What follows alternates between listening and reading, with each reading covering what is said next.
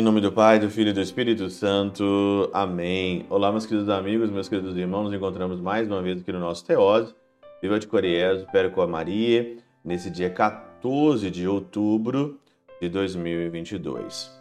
O evangelho de hoje, Lucas, capítulo 12, versículo de 1 a 7, né? O Senhor aqui adverte sobre o fermento dos fariseus, o fermento da maldade. Ontem falávamos que estavam tentando pegar Jesus em algumas palavras. Só que o tiro saiu pela culatra, né? Olha aqui o que o Teofilato diz o seguinte: os fariseus, de certo, tentavam apanhar Jesus nas suas palavras a fim de afastar dele a multidão. O que eles queriam? Queriam que, a, que as multidões, que a multidão ficasse do lado dos fariseus. Os fariseus queriam os mestres da lei. Só que foi o contrário. Isso, porém, teve efeito contrário. Cada vez mais o povo chegava reunido às milhares, tão desejosos de aproximar de Cristo, que acabavam se pisoteando uns aos outros. Tamanha é a força da verdade, tamanha é a fraqueza da mentira. Tamanha é a força da verdade, tamanha é a fraqueza da mentira. Não tem como não tem como.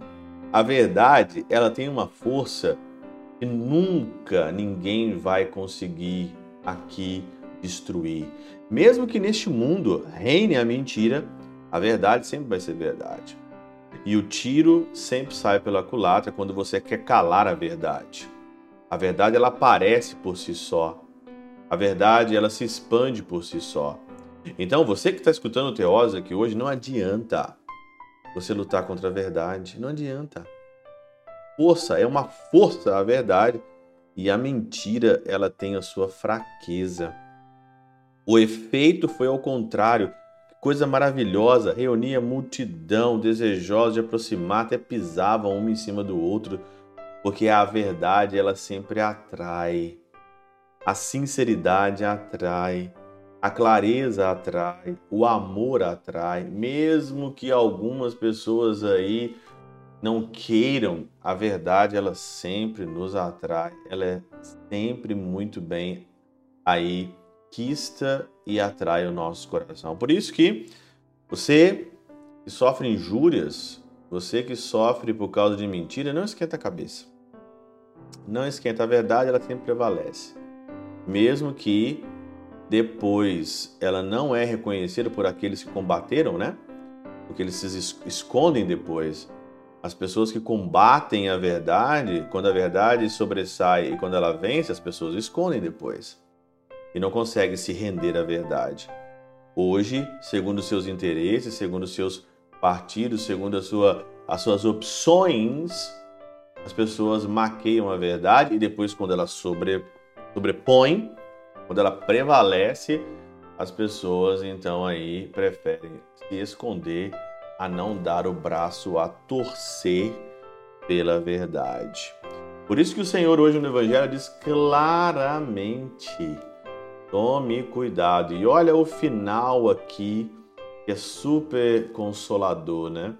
Até mesmo cabelo, os cabelos de vossa cabeça estão todos contados. Não tenhais medo vós valeis muito mais do que partais. Não tenha medo da verdade. Não tenha medo de defender a verdade. As pessoas podem matar o teu corpo, mas não podem matar nunca a sua alma. Podem matar algo aqui agora que vai passar, porque essa vida passa, esse mundo passa, mas não tenha medo. O Senhor diz aqui claramente: não tenha medo. Vós valeis mais do que pardais até os fios de cabelo da vossa cabeça estão contados. Não tenha medo. Tamanha é a força da verdade e tamanha é a fraqueza da mentira. Pela intercessão de São Chabel de Mangluf, São Padre Pio de Peltrautina e Santa Teresinha do Menino Jesus, que o doce coração de Maria os abençoe. Pai, Filho e Espírito Santo, Deus sobre vós e convosco permaneça para sempre. Amém.